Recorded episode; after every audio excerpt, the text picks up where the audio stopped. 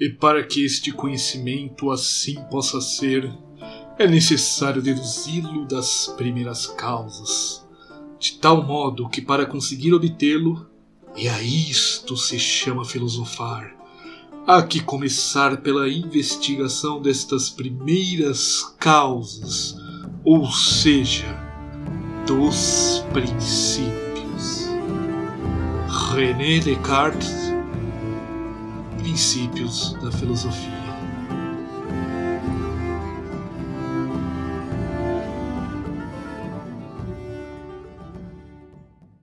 Estamos aqui novamente para continuar a discussão sobre a, a dissertação de mestrado que eu produzi, né? o compêndio musicais de, de Descartes, possíveis fontes musicais. Então voltamos aqui. É, a partir de agora a gente vai começar a discutir o segundo capítulo. O segundo capítulo é intitulado A Formação e as Leituras Musicais de Descartes.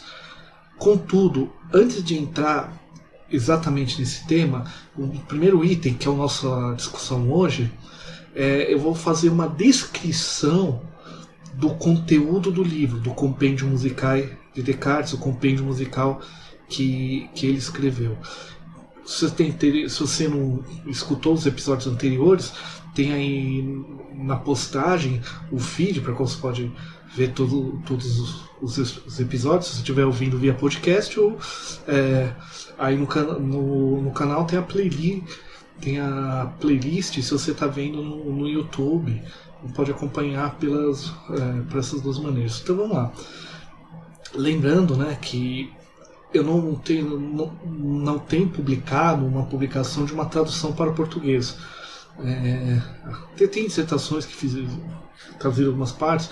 Especificamente, o, o, o, trecho que eu mais trabalhei durante, a dissertação tem, tem uma tradução em anexo na dissertação que está aí nas informações, o, o link para você ter acesso a ela, tudo. Mas vamos então começar a discutir, a, afinal como que o livro se organiza, qual que é o conteúdo dele, basicamente. Bom, então aqui, né, com a Brigitte de la Musique, que é a tradução que eu utilizei, compêndio musical, é, o, o, texto, o nome latino, né, o, o texto foi publicado em latim, mas né, em português seria compêndio musical, vai ser uma tradução para ele e tudo mais. Bom, é, a obra ela vai iniciar, a primeira coisa que a gente vê na obra é uma dedicatória ao Isaac Beckman, Kurt Beckman, não sei exatamente como se pronuncia o nome do, do holandês, não é? onde você tem essa dedicatória, ela é importante porque ela marca que foi um texto que ele escreveu para Beckman ler. Então essa dedicatória é importante por isso. E ele inicia com, logo na primeira sessão que ele vai dizer, é, como um trecho que eu já, já mostrei para vocês, é, que eu já com um trecho aqui, que o seu objeto é o som. Isso é interessantíssimo. De cara, é, Descartes vai colocar essa informação. Qual que é o objeto de estudo da música? O seu objeto é o som. E isso é extremamente importante para a gente entender todo o desenvolvimento é, que vai ter do texto posteriormente. Bom, tá. O objeto do é o som, ou seja, ele dizer que objeto é o som significa que ele vai analisar através do som. Logo em seguida ele vai definir é, que o objeto da música é o som e a finalidade da música, o objeto, ou seja, aquilo que o campo estuda é o som. Mas qual que é a finalidade dela, afinal das contas? Que a finalidade é deleitar ou causar prazer. O deleite tem esse sentido intelectual, né? É, é, que é o sentido do sentir, é um prazer dos sentidos, mas dos sentidos processados pelo intelecto, digamos assim e mover paixões ou afetos, depende de como você traduzir o termo afetos, no ouvinte. Essa é a definição de música que ele coloca. Mas como que a música movimenta é, os afetos é, ou paixões no ouvinte? Como que ela deleita? Através de que propriedades? Principalmente a altura e a duração. as quais podem ser analisadas através de proporções matemáticas porque são quantificáveis. Há outras, sim, intensidade, ao timbre, mas aqui o foco ele vai dizer, então, através do estudo é, dessas duas propriedades do som, eu posso, é, que são racionalizáveis, eu posso entender como que a música consegue sua finalidade. Ele não vai, ele, ele sai da, da, análise tímbrica, que já existia, por quê? Porque não é, é o timbre não é quantificável posso quantificar o timbre. O timbre, a cara, quando você escuta um. Só para uh, só deixar claro para quem não tem conhecimento de teoria musical. Duração é um som ser mais longo ou mais curto. Não, som longo, uma duração longa. Não, uma duração curta. Um som baixo, um som grave, com essa voz assim de locutor, né? voz de Cid Moreira e tal. Oh, som grave. Oh, sons agudos.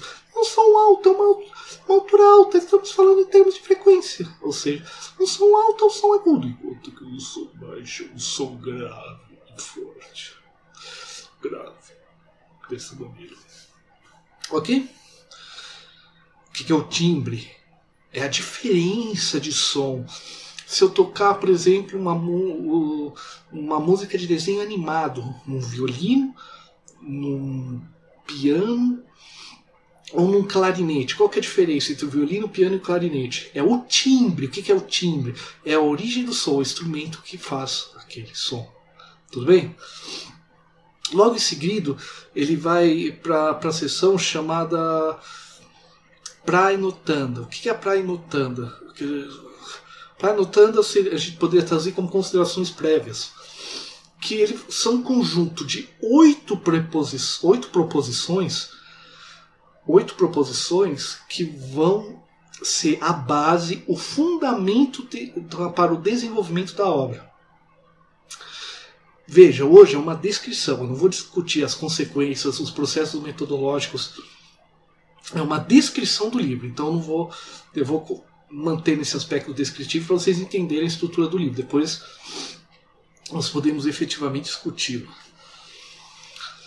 Então, eh, resumidamente, o que, que diz essas oito proposições? Se vocês quiserem ler com mais calma e tudo, vai estar tá lá, tem lá o link da dissertação, é, o anexo, o único anexo, com o anexo A é uma tradução, então pode ir direto ali. Mas resumidamente, ele começa assim: é proposto que todo sentido pode propiciar prazer. Primeira proposição. Né? Eu já tenho uma definição de música, já tenho uma finalidade para essa música e eu já tenho quais propriedades eu vou analisar por, devido à sua possibilidade de ser quantificado, ou seja, tratado de maneira matemática, através de proporções matemáticas. Então eu começo. Todo sentido pode propiciar algum prazer. Primeira proposição. Segunda, é resumida aqui, vou, vou ler aqui exatamente o texto, para vocês terem uma ideia. Segunda, é, ele vai estabelecer a segunda proposição que o objeto, aquilo que é percebido pelo sentido, para gerar prazer tem que ter uma certa proporção com aquele sentido específico. Um exemplo que ele vai usar é um som de mosquete. Mosquete é uma arma de tiro que você tinha, tinha naquela época. Basicamente é o seguinte: se você ficar com o ouvido próximo um mosquete disparando, aquele som vai machucar o seu ouvido. Ele está fora de proporção com seu sentido e isso não gera prazer. Então tem que haver um, uma certa proporção entre o sentido e o objeto para daí causar deleite ou não. Terceira proposição. Quanto mais simples e clara essa relação, no sentido matemático, mais aprazível é o sentido. Vocês já vão entender com o seguinte. Item quarto. Quanto menor a diferença entre as partes do objeto, mais fácil se é percebido pelos sentidos se eu vejo um jogador de RPG, quando eu vejo ali um dado de, sei lá, um dado de 100, vamos imaginar assim, 100 lados, é uma figura complexa. Eu demoro para compreender todos os lados, todas as partes. Quando eu vejo, uma, quando eu vejo um dado simples, de, pouco, de, de poucos lados, ah, tá, é claro para mim. Isso causa maior prazer. Quanto maior a proporção matemática, menos diferentes são entre si. Quer dizer, quanto maior a proporção matemática entre as partes, essa é a quinta proposição, menos diferentes elas são entre si. Portanto, gera uma prazer e tal. Sexta proposição indica a necessidade delas, de, desta proporção entre objeto e sentido ser aritmética e não geométrica, porque esta última pode fatigar a percepção por, uh, por ser mais complexa uh, de ser distinguida. Então, por exemplo, uh, ele vai dar ele vai dar um, um, um exemplo de ele vai dar aqui dois exemplos de proporção né, de uma proporção uh, aritmética de uma proporção geométrica, mas é basicamente o seguinte: se eu vejo uh, alguns itens divididos em partes iguais, isso é o que é proporção aritmética? 2 mais 2 mais 2, 1 mais 1 mais 1. A proporção aritmética eu trato, trabalho com potenciação, outras coisas. A, do ponto de vista quando o objeto sentido, a relação entre eles é de proporção geométrica, é muito difícil de eu distinguir as partes. É tudo muito confuso, são proporções complexas que vão que entram raízes quadradas e números assim e que visualmente são estranhos. Porém, eu vou colocar duas figuras aí, uma de proporção é, geométrica uma proporção aritmética, você vê. Quando a proporção aritmética é muito simples de ser percebida. Tudo bem? É, para quem está vendo, já apareceu aqui, para quem no podcast vai estar na página. Bom, é, então veja, há um plano encadeamento lógico. Sétima proporção. As coisas mais agradáveis aos sentidos não devem ser tão simplórias de serem percebidas muito facilmente, nem muito complexas, pois fastigariam os sentidos. Então o que, que ele está dizendo? É, por mais que eu tenha essa regra, quanto maior a simplicidade, proporção aritmética, é mais tranquilo, se eu ficar colocando algo muito claro, muito claramente percebido pelos sentidos, uh, vai fatigar, vai cansar. Ele está levando em conta que o sentido também se fatiga daquilo que é muito fácil ou muito complexo. Então tem que ter. E finaliza com assim: em tudo, variedade agradável. Essa é a oitava proposição. Ou seja, por mais que ele vai estabelecendo essa oitava proporção, é, proporção mais simples e tudo, ele tem conta. O sentido se. É, sentido fica fatigado. Você, você vê aquela coisa simples, proporcional, o tempo todo você se você escuta, né, aqui ele está falando sentidos fazendo produção aquilo vai ficar. vai acabar te fatigando, porque fica monótono. Tudo bem? Bom, então essas. E o que, que é interessante? A gente vai ver posteriormente o que cada. como. qual a relação entre essas proposições, como que ele dialoga. Hoje é uma descrição. Descrição. O que acontece? Logo em seguida, ele vai ter a segunda sessão, que é a do número que podemos observar nos sons. De número vel tempore insonius observando. Parte dos. que ele vai falar o seguinte. Partindo dos itens acima, ele vai dizer que o tempo musical precisa ser proposto, tem, é, o tempo, a duração, o trabalho com a duração, ele tem que ser feito em proporções simples, baseado em dois, em três é, porque elas são mais fáceis. Então, por exemplo, eu tenho um tempo. Quando eu divido em dois sons, tá, tá, tá, tá, tá, tá, tá, tá, ou em três, tá, tá, tá, tá, tá, tá, tá, tá, tá. Por serem proporções simples, são muito claramente assimiladas pelo sentido. Isso é decorrente do item anterior. Se colocar proporções muito complexas,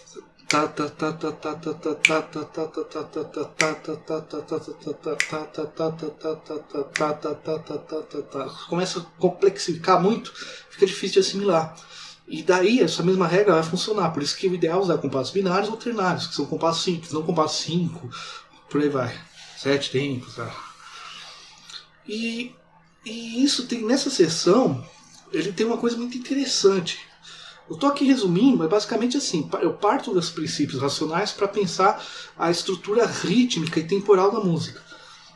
Mas ele vai fazer um elogio ao ritmo, isso é uma coisa anti, anti, é, anteriormente, porque com a correta utilização desses tempos suas, e a variação, o bom uso deles, eu vou movimentar diversas paixões ou afetos na alma do ouvinte o que leva o corpo a dançar. Isso é um elogio. Levar o corpo a dançar é um elogio. Isso é muito interessante.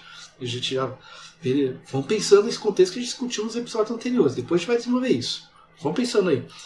E o andamento é visto como um elemento importantíssimo. A escolha, uma música mais lenta, uma música mais rápida, tudo isso é extremamente importante nos afetos que são movimentados no ouvinte. As paixões, para usar o termo cartesiano.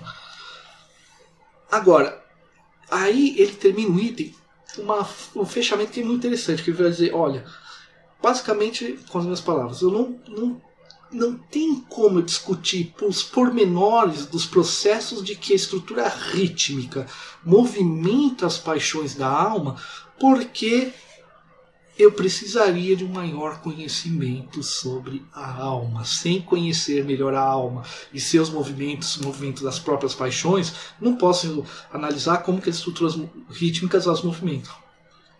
Isso é extremamente interessante.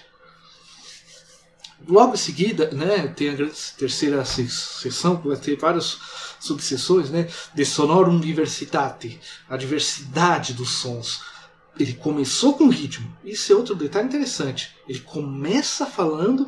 Isso rompe um pouquinho com a tradição, a gente vai ver depois. Ele começa falando do ritmo e depois ele vai das alturas, ou seja, as notas musicais. Porque a altura é exatamente as notas musicais.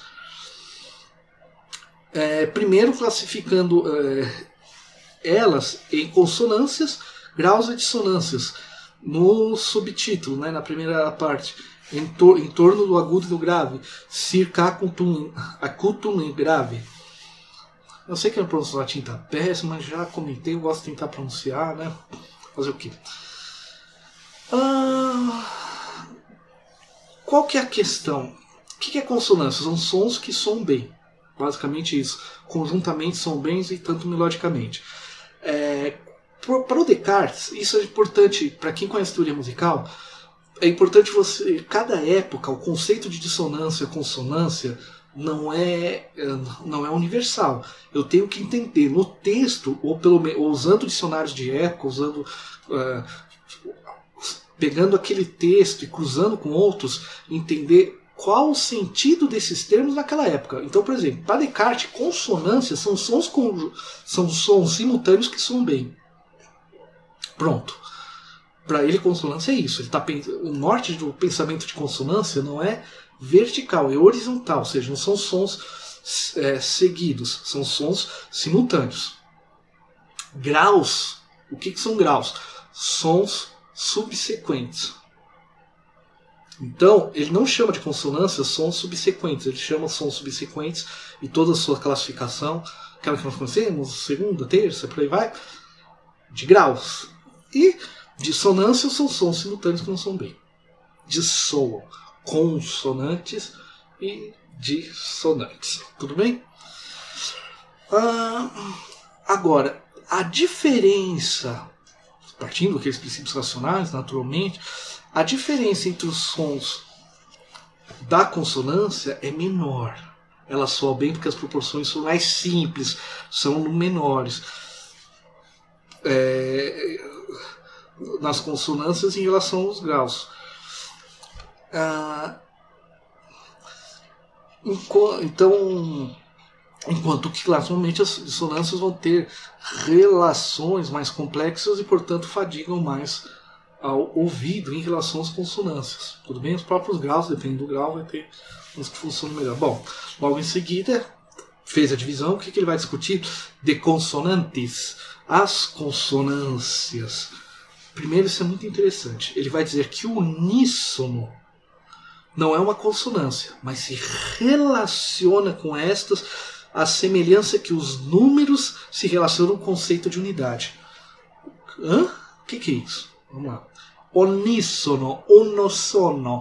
Na, na. Já ouviram, por exemplo, um exemplo de música popular, o samba de uma nota só? Isso é um uníssono, porque é o mesmo som. O uníssono pode ser som repetido, quando é uníssono pensando em graus, mas aqui ele está pensando em dois sons simultaneamente, ou seja, dois instrumentos, duas vozes cantam exatamente a mesma voz. Para ele, para Descartes, isso não é uma consonância. Para ele, isso é o que? É um, é um conceito, como conceito de unidade. Ele está Vejam bem, eu posso falar, o que, que é o número 1 um de maneira abstrata? É uma unidade. O que, que é o conceito, o que, que é o 2? Duas unidades. Três, três unidades. Então ele está dizendo que o uníssono é um aspecto das consonâncias, mas se relacionam com estas a semelhança do que a unidade se relaciona com os números. O 1 um é uma unidade, mas não é a própria unidade, não é o conceito de unidade. Uma aproximação com matemática. É, e isso que é interessante. Para Descartes, a consonância tem esse efeito porque ela faz parte da própria nota musical original. Ainda não tem teoria de harmônicos superiores tal, mas para ele vai dizer, de alguma forma, a consonância ela faz parte da nota original e daí e dela se origina. E para isso ele vai usar uma prova acústica, certas consonâncias, que é, que é uma prova acústica, é uma prova clássica até. É, se eu tocar um acorde no alaúde, o alaúde é um instrumento antecessor do, do violão, não é bem antecessor, porque o violão e o alaúde têm raízes distintas, mas a experiência de Descartes ele sempre cita o alaúde, que é um instrumento extremamente comum na nobreza da época tal, entre os fidalgos como ele e tal. Qual que é a questão? Se eu toco uma, uma nota no alaúde, essa mesma nota vai soar em outro, ou melhor, o intervalo consonante do próprio instrumento vai começar a vibrar. Uma outra corda que tem uma relação com, de consonância com aquela que eu toquei vai vibrar. Isso é um fenômeno que, que é comum. Quando, se você pegar um violão que esteja afinado, ele vai fazer esse efeito. Então, para ele, isso é uma prova que, de alguma forma, a consonância faz parte da nota original. E isso é um princípio que ele vai utilizar.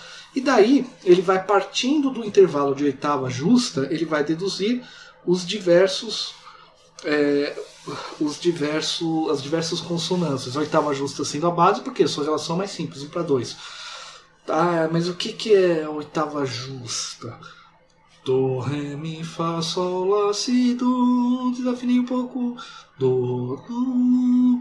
Isso é uma oitava justa, ou seja, hoje diríamos que é o dobro da frequência. Isso é uma oitava. Ok? Então, esse é um intervalo básico, porque é o intervalo mais simples, daí ele vai deduzir a quinta, que é a relação de 2 para 3, também é agradável ao sentido, e vai discutir que, ele, que a quinta é a base de. É, do,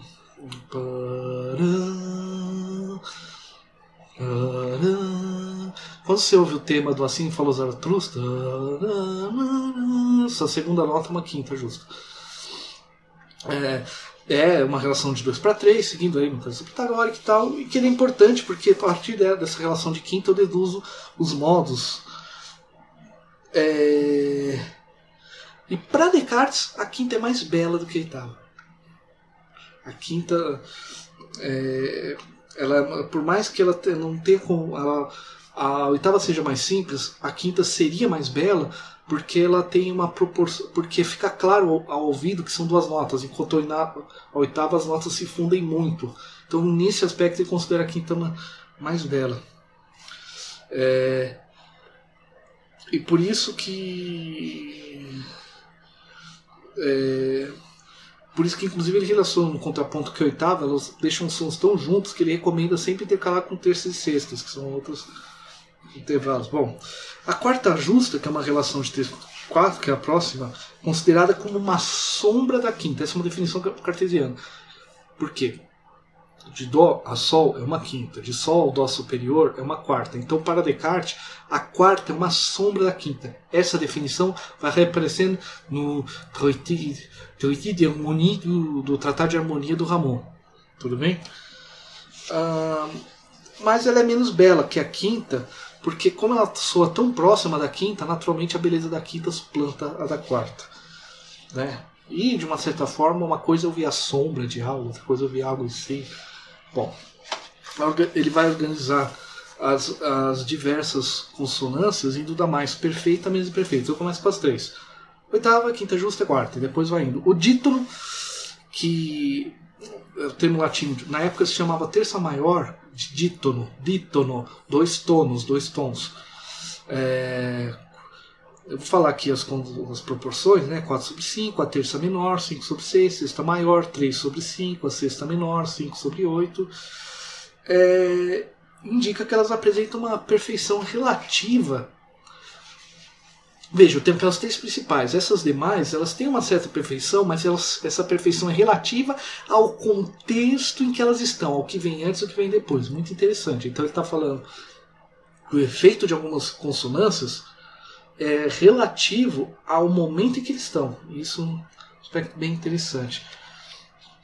É, e mais uma vez, uh, ele vai dizer que daria que para discutir como que o trato das consonâncias movimenta beleza, gera afetos, seria necessário conhecer mais movimentos da alma. Né? E inclusive ele diz que, é, que, que, a variedade das diversas composições musicais vem do bom uso destas. E aqui ele fala que de uma certa forma os, os práticos percebem, os compositores, os músicos que praticam a música, de uma maneira. A sua prática leva a perceber isso. Interessante essa citação. Isso fica para depois. Logo em seguida, ele vai falar dos graus, né? De gradibus tones musicis. Os graus ou tons musicais. Que a função, para nesse caso, a função dos graus é passar de uma consonância a outra. Olha que interessante. O básico é pensar a música de maneira vertical, não horizontal. Por isso que ele parte depois ele vai falar os graus, que ele vai uma, uma nota depois da outra é para facilitar a passagem de uma consonância que são dois sons simultâneos. Se eu passar de dois tons simultâneos, dois sons simultâneos, o, é como se aqui eu tenho um som, faço algumas passagens até chegar a uma consonância. Essa é a função dos graus para Descartes. E uh, ele recomenda ele primeiro ele calcula de duas formas, desculpa, ele calcula de duas formas o, os graus. Primeiro, pensando nas consonâncias, ou seja, eu faço o cálculo matemático entre os graus, entre as notas musicais, partindo de uma consonância para outra. Esse é o primeiro processo com que ele vai fazer. Eu vou simplificar um pouco, porque senão vai ficar muito longo. Explicação técnica, é, que aí exige. É, quem quiser se aprofundar, né, fica aí a dissertação. Mas basicamente assim, primeira forma de cálculo como? Pensando é, a passagem de uma consonância para outra. A partir dessa passagem que ele calcula a relação entre os graus. E outra forma é dividir a oitava em partes. Né? Ele vai dividir a oitava em partes. Então ele vai dividir a oitava em terça menor, dítono e quarto. Ou seja, vai pegar a oitava e vai definir uma terça maior, mais um dítono, ou seja, uma terça maior, depois uma quarta. É, e ao subdividir, ele vai dizer que a, que a oitava se constitui de três tons maiores, dois menores e dois semitons menores. Ou na época havia uma diferença entre tom maior e tom menor. E não estou falando de tom de tonalidade musical, estou falando do tom. Do ré, dependendo. Ah, não estamos falando no contexto em que as afinações elas são temperadas, ou seja, hoje a gente afina, por exemplo, o instrumento, todas as notas dele, se ele for bem construído, claro, que deveria todo instrumento ser bem construído, mas isso é outra conversa. É, se o instrumento for bem construído, todas as notas vão estar afinadas. Na época não, então haviam diferenças, tons maiores, tons menores e semitons maiores e semitons menores. Qual que é a diferença entre um semitom maior ou menor? É o chamado coma pitagórico, que vai ao esquime. É o esquema, né? Aquele, uh, o esquema em latim, esqui, x, quis, quis no francês. Bom, aí o autor vai daí dessas teorias, desse processo ele vai deduzir que o nome das notas, as notas musicais são ut, ré, mi, fá, sol, lá. É, ele realmente ele retira o si no lugar de falar dó, como falamos hoje, ele põe o fá. E a relação entre elas, aqui entre o ut e ré há um tom menor, entre ré mi um tom menor, entre mi e fá um semitom maior, entre fá e sol um tom maior, de lá e sol um tom menor. E aí ele vai falar logo em seguida dos chamados sustenidos e bemóis, que criam situações mais complexas, é, segundo o autor, artificiais. Não é tão fã do, da prática do cromatismo. É, dizendo que tanto o sustenido aumenta é, um semitom maior e o bemol diminui um semitom maior, coisa que a gente ocorre, né? É, Inclusive ele reclama, de certo, faz uma reclamação que muita gente que estuda música hoje vai concordar. Fala, pô, não tem lógica de usar Mi sustenido e Fá bemol que vai dar na mesma. essa nota mi. Ele vai dizer que ele, ele vai criticar os compositores que escrevem esse tipo de coisa, porque só, somente complicariam a leitura. Olha que interessante. Bom, e também ele alerta o risco de gerar o que chama-se falsas quintas ou trítonos. Trítono é um intervalo. Se você ouvir a música, vou exemplo, a música popular, né, o Black Sabbath, a música Black Sabbath do Black Sabbath, né, que é um intervalo de talvez seja desafinado aqui, que é um intervalo de trítono, né? Então, o que é um intervalo complicado, né? Intervalo complicado. Quando as duas notas soltam simultaneamente, elas não soam bem, inclusive. E falsas quintas, que é um processo de contraponto que é mais complexo. Eu vou pular essa parte, explicar. Aí ele vai explicar depois o sistema das claves, dos pentagramas, né? que existem quatro vozes, na época era chamado superior, tenor, contratenor e baixo. O soprano é chamado, aparece como superior no texto latino. Tá? Logo em seguida, né, ele vai falar o que? Dissonantes, das dissonâncias, onde ele vai falar os demais intervalos. Ele vai dividir em três gêneros. Os que são advindos dos graus da escala, os advindos da diferença entre tom maior e menor, menor ou seja, da, da relação entre tom com o pitagórico, algumas notas, e os advindos do tom maior para semitom maior. Então, daí, o primeiro gênero são as sétimas, nonas e décimas sextas. Sétima, dó e si. Nona, dó e ré. Dó, no, é, dó e o ré mais agudo, por exemplo, as décimas sextas, que é a quarta aguda. E como que ele. O, aqui é interessante. Como que o autor recomenda lidar com dissonâncias? Olha, elas apareceram, faça um movimento contrário para uma consonância. Que é um movimento meio padrão, né? Outro tipo de consonâncias, aqueles dissonâncias, né? São a terça menor e a quinta, quando diminuídas em um com pitagórico. Se eu diminuir um coma pitagórico, tanto das quintas quanto da terça menor, vai gerar uma dissonância. Né? Descartes não recomenda o uso delas porque, a não ser que elas sejam uma nota de passagem, seja muito rápido se o não perceba. Né? E o terceiro gênero né, é, é composto pelo trítono e pela falsa quinta. Se eu escrevo Dó Sol é uma quinta, se eu escrevo Dó Sol Bemol é uma quinta diminuta, no nosso vocabulário de hoje, que é o que ele chama aqui de falsa quinta, tudo bem? É, é mais ou menos e recomendo evitá-lo, a não ser que seja um trecho muito ornamentado, quer dizer, tem muitos ornamentos ocorrendo, porque o, é, porque o ornamento aliviaria, né? Então, uh, uh, né? Então, então uh, é, ah, nossa, já fini, desculpa, eu não bem nessa parte. É, onde ele eu colocaria um ornamento. Colocaria algum tipo de ornamento e tudo que faria o efeito dela ficar mais, mais brando, mais tranquilo. E ele vai finalizar dizendo que as relações matemáticas em intervalos advêm dos números 2, 3, 5 e seus múltiplos. E que a partir dos números 2, 3 e 5, isso, os múltiplos desse número gero todas as relações possíveis. Posso racionalmente deduzir tudo. Bom, essa é uma parte bem grande, eu dei uma resumida muito grande, porque a ideia é descrever o livro, não é ficar discutindo cada parte. Isso a gente vai fazer em outros momentos, que aí é a parte questão da dissertação em si, que é para você ter uma ideia do conteúdo geral do livro. É... Aí ele vai discutir os processos de composição racional, deratione componendi modis, da maneira de compor e os modos. Deixa eu explicar o que, que, o que, que ele chama de modos. Gente, quem conhece teoria musical, é... eu diria o seguinte: modo. Para quem conhece filosofia, sabe que modo é um termo complicado, é, porque existe uma série de discussões ter... sobre o termo modo, principalmente quando fala modos da substância e por aí vai. Em música, modos também é uma discussão complexa, a gente usa esse termo na teoria musical de hoje, mas nesse momento, século 15, 16, 17, modos é uma outra coisa.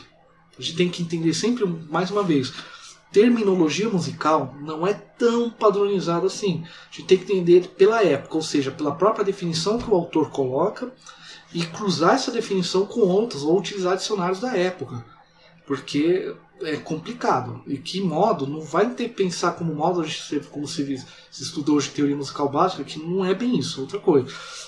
É, é por ali, mas não é, sabe? Bom, mas vamos falar assim, dos modos de compor. Ele vai dar três regras gerais.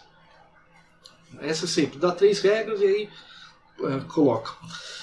Todos os sons simultaneamente, a primeira regra, né? Deve ser feito de forma de consonância, ou seja, se eu vou emitir sons não dissonância, eu coloco consonância, com exceção da quarta, que não deve ser utilizada nos mais graves. Ou seja, de preferência sempre consonância. As vozes podem se inventar por graus conjuntos ou consonâncias. Eu vou indo de uma consonância para outra, né? Ou fazer com girar grau, grau conjunto, ré, mi, fá, fá, mi, ré, do. Isso é um grau conjunto. E a falsa quinta e o quinto não devem ser utilizados, mesmo que em relação.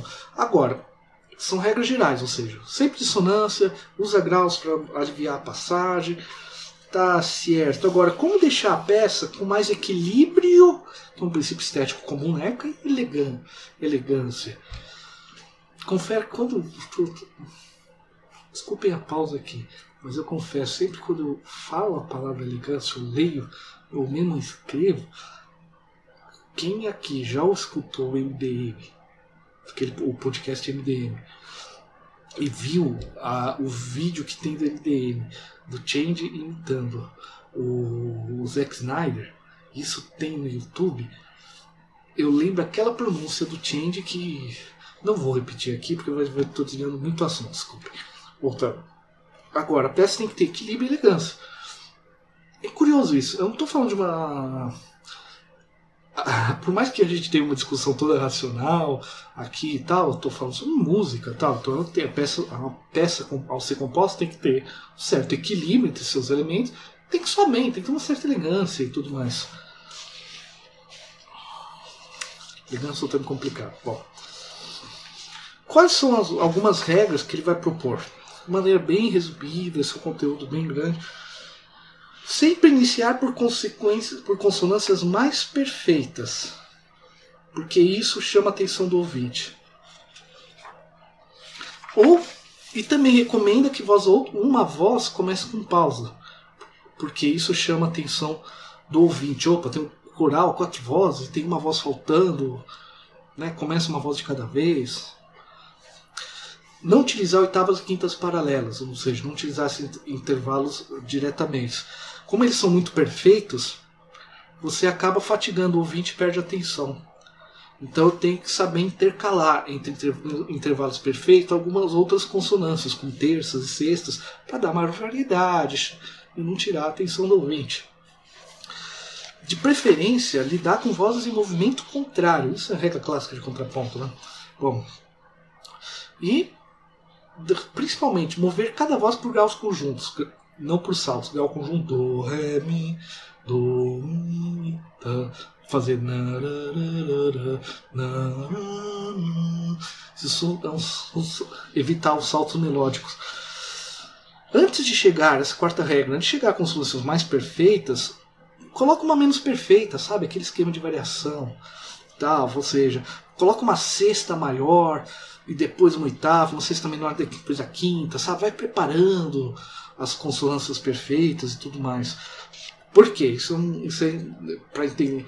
E, gente, eu não estou dizendo que Descartes está certo ou errado, não é essa a questão. Estou analisando que. Estou descrevendo o que ele escreveu, só isso. Mas para ele, quando um ouvido escuta uma, perfe... uma, uma consonância menos perfeita, ele espera por uma mais perfeita. Isso gera atenção.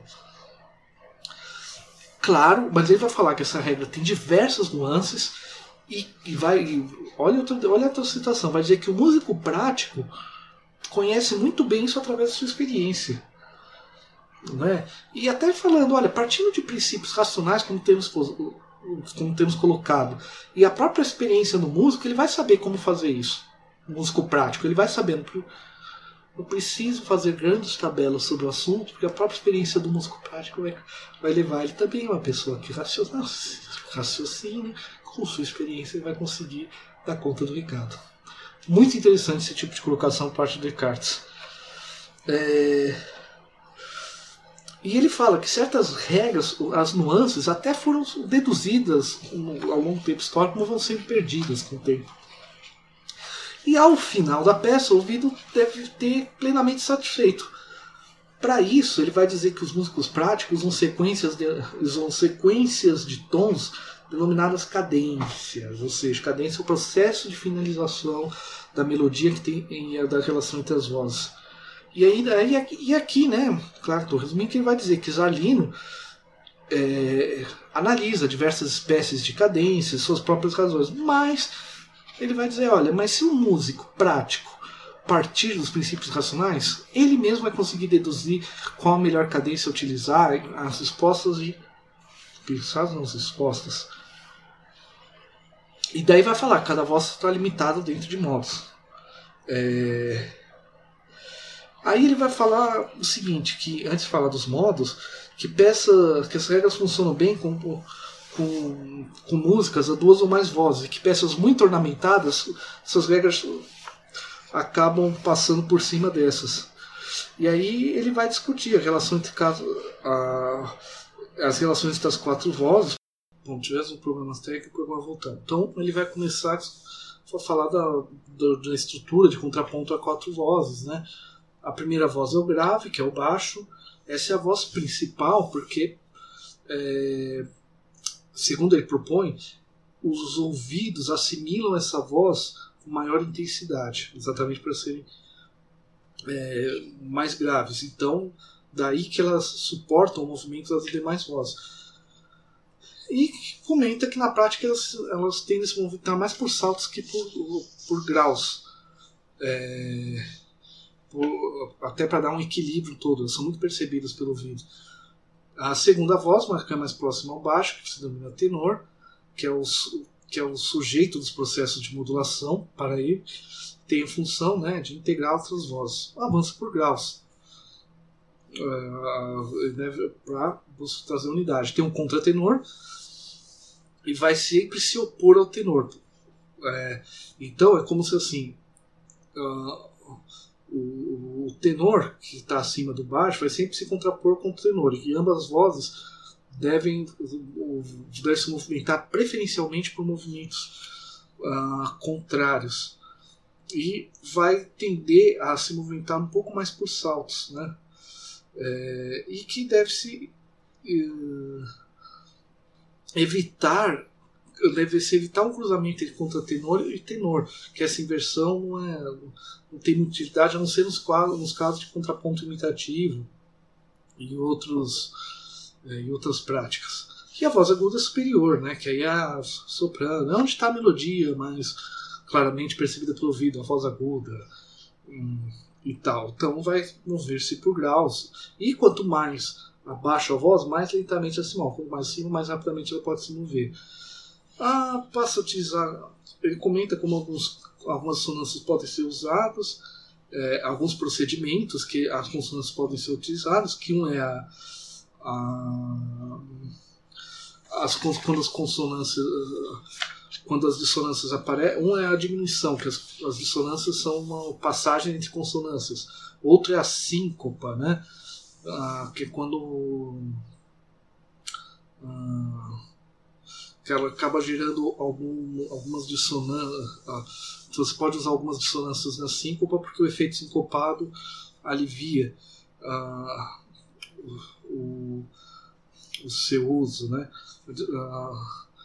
Bom, o que ele chama de síncopa aqui é uma, é uma nota musical do tempo mais fraco que se estende ao, tempo, a, ao próximo ao próximo tempo, porém sempre no sentido de manter uma uh, atrasar uma consonância, né? Bom, e ele diz que quanto mais que quanto mais mais vezes, quanto mais comum a peça terminar na oitava, é devido à oitava agradar mais os sentidos, que essa é a função da oitava, né? E, e recomenda o uso da cadência, no final às vezes no meio, porque dá um efeito imitativo, quer dizer, uma voz imitando outra que é, que é bacana. Uh, agora, ele compara uh, que essas regras, esses usos, são parecidos com a retórica do discurso. Né? É, ele faz uma comparação aqui entre retórica e essas práticas e vai criticar quando você usa em excesso cadência, essas práticas citadas, você destaca muito movimentos diferentes entre vozes, tudo se torna um contraponto artificial. É, a, a, semelhança do, do da música, da, do, dos acrósticos e dos poemas retógrados se apartam da bela poética. Afinal, a música tem o objetivo de mover as paixões da alma. Aqui, Descartes né, escolhendo um lado daquela discussão que já citou. A última sessão, finalmente, é de, de modes, quer dizer, dos modos, né, e que vai explicar, vai discutir sobre os, os modos. Basicamente, é, a oitava tem vários graus, dependendo da nota que eu comer. É, a partir da organização do, do, das notas musicais, eu gero diversos, diversos modos, a partir da maneira que eu organizo. E só que ele tem um comentário muito interessante. Zalino tem um livro inteiro para discutir de modos, por exemplo. Vai dizer mais uma vez que esse é um assunto muito conhecido dos práticos, que talvez não seja necessário aprofundar tanto o seu uso, porque a própria prática, o conhecimento dele já, já daria conta e que o modo quer dizer que o modo é uma estrutura que vai guiar uma estrutura uh, de organização das notas musicais mas na época estou evitando entrar uma discussão de modo pelo seguinte no modo de hoje, por exemplo, a gente fala em modo modo eólio, é uma organização. Então, se eu faço escalas baseadas na sequência Ré, Mi, Fá, Sol, Lá, Si, Do, Ré é um modo. Na época isso também era chamado de modo também, porém o modo ele abarca a maneira como eu trato cada uma das vozes. Então, é, para você é, dar conta da sonoridade do modo, eu vou ter que às vezes usar notas fora, entre aspas, desse modo. Então é um processo bem mais complexo que realmente Descartes não se aprofunda sobre ele, até porque diz que os músicos práticos é uma questão muito mais da prática, porque tem a ver com cada uma das vozes se relaciona, né? É, mas que ele diz que assim o problema há um certo elogio, os músicos práticos conhecem o mundo, só que eles poderiam deduzir os processos dos modos através da razão e que ele teria dado condições suficientes é, para isso. É, Daí que ele vai, vai dizer que discutir os modos, a, a aprofundar a discussão de modos, e seria muito longo para o texto, que realmente é um compêndio. A gente vai discutir a diferença entre compêndio e tratado depois, mas não é para ser um, tra tra um, trabalho muito longo e tudo mais. E tem um lado bem interessante aqui, porque. Uh, de novo, para discutir mais sobre os modos, eles precisariam conhecer mais movimentos da alma, né? Uh, e ele assume, é interessante porque ele assume que o, o, o que ele está fazendo é um texto curto, que não dá para discutir muitas coisas, e de novo ele enfatiza a necessidade de conhecer mais sobre a alma para deduzir os seus usos. Basicamente é essa a descrição do livro. Eu sei que eu entrei em termos de teoria musical, se for muito complicado, mandem perguntas, pode ser pelo Twitter, arroba pode ser no comentário no post do blog, pode ser por comentários no, para quem está acompanhando pelo, pelo YouTube, ali no YouTube, dependendo, dependendo das perguntas, posso até montar um, um, uh, montar um episódio só para responder perguntas sobre isso dando essa descrição para você, ter, você ter uma ideia geral da estrutura do texto. Agora, o que eu recomendo para você? O que, que eu recomendo? Principalmente é o cuidado. Quando eu, eu comentei várias vezes durante esse texto que a gente precisa sempre de um aparato técnico. Eu preciso ver o que o próprio autor define naquela terminologia. O caso do modo é um caso complexo, porque em filosofia modo é uma discussão pesada e música, dependendo da época, é uma discussão pesada também. É, eu tenho que ter um aparato técnico no sentido de cruzar informações. É, existem bibliografias especificamente sobre práticas, por exemplo. Sobre essa época tem um livro do Peter, do Peter Schubert, que não tem. Sobrenome é o mesmo grande compositor, mas não é, é, não é, não é a mesma pessoa, é, um pesquisador agora do século XX, que ele escreveu um texto sobre contraponto imitativo, que era utilizado no século XVI, XV, XVII. É, então a gente tem que ir em obras específicas para entender a teoria musical naquele contexto, porque, gente, teoria musical. teoria musical é sempre uma forma de explicar o fenômeno musical, explicar aquilo que eu faço, explicar como que isso funciona e a partir dessa estruturação possibilitar que as outras pessoas componham, entendam aquilo que está sendo feito. Então há um quê de teoria explicativa e de processo didático de transmissão de prática. Então a teoria varia com a época ah, por mais que nós temos uma tendência na, na aula de. para quem, quem já tocou um instrumento, não, existe a teoria musical. Gente, existe a teoria musical que a gente trabalha hoje, e mesmo assim, quando a gente vai se aprofundar hoje, a gente vê que existe a teoria alemã, a, a teoria de uma linha mais alemã, nos dias de hoje, uma teoria de linha mais francesa. Eu diria que existe uma teoria forte de linha americana, principalmente para quem lida com música popular. Existem diferenças terminológicas, não só diferenças de termos utilizados mas existem concepções diferentes para a prática. E quando a gente vai uh, para tratados antigos, isso é pior, porque é a mesma coisa. Então eu tenho que ver no contexto da discussão o que, que aquele termo significa. Tem que tomar cuidado, porque senão eu abro um livro, um tratado de uma outra época e compreendo completamente errado.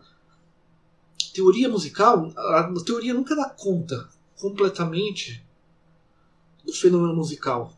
Por isso que, inclusive, precisa escutar, senão a teoria a teoria é sempre uma forma de explicar. Então tem uma teoria, quando a gente estuda a teoria musical básica, está estudando instrumento, tudo, a gente está vendo aquilo que funciona, que foi estabelecido, que mais ou menos funciona para hoje. Mesmo assim tem linhas, existem discussões, tudo, senão teria mais musicologia, inclusive. Agora, a gente indo para o passado, pior ainda, eu tenho que entender o termo como era utilizado naquele contexto histórico. Obrigado a todos aí pela paciência, como falei, né? Pode. Uh, semana que vem a gente entra especificamente, começa a falar do tema jesuítas, conhecimento e música, porque aquela coisa, uh, ah, para entender o como Descartes assimilou todo aquele visões sobre música que discutiu nos episódios anteriores, teve um filtro que é o colégio jesuíta. Como funciona, digamos, esse filtro? Como que, aqui eu não estou querendo dizer em sentido pejorativo a palavra filtro mas a gente tem que entender um pouquinho do modo como os jesuítas viam tudo isso, porque esse é o conhecimento musical que Descartes teve. A partir dali que ele vai produzir. Isso vai ser tema dos, dos próximos episódios, até a gente finalizar aqui o segundo capítulo, mas precisava dessa, dessa descrição geral para vocês terem uma ideia do conteúdo. Como falei, a dissertação está disponível, podem dar uma lida no anexo, né? tudo considere alguns erros, porque é, pós-graduação é complicado. Você tem uma série de prazos, alguns erros passam. Ah, é, então, é, é, podem, inclusive, podem apontar erros, não tem problema nenhum. Podem discutir, fique à vontade. Grato a todos, pela de, é, graças a todos pela paciência.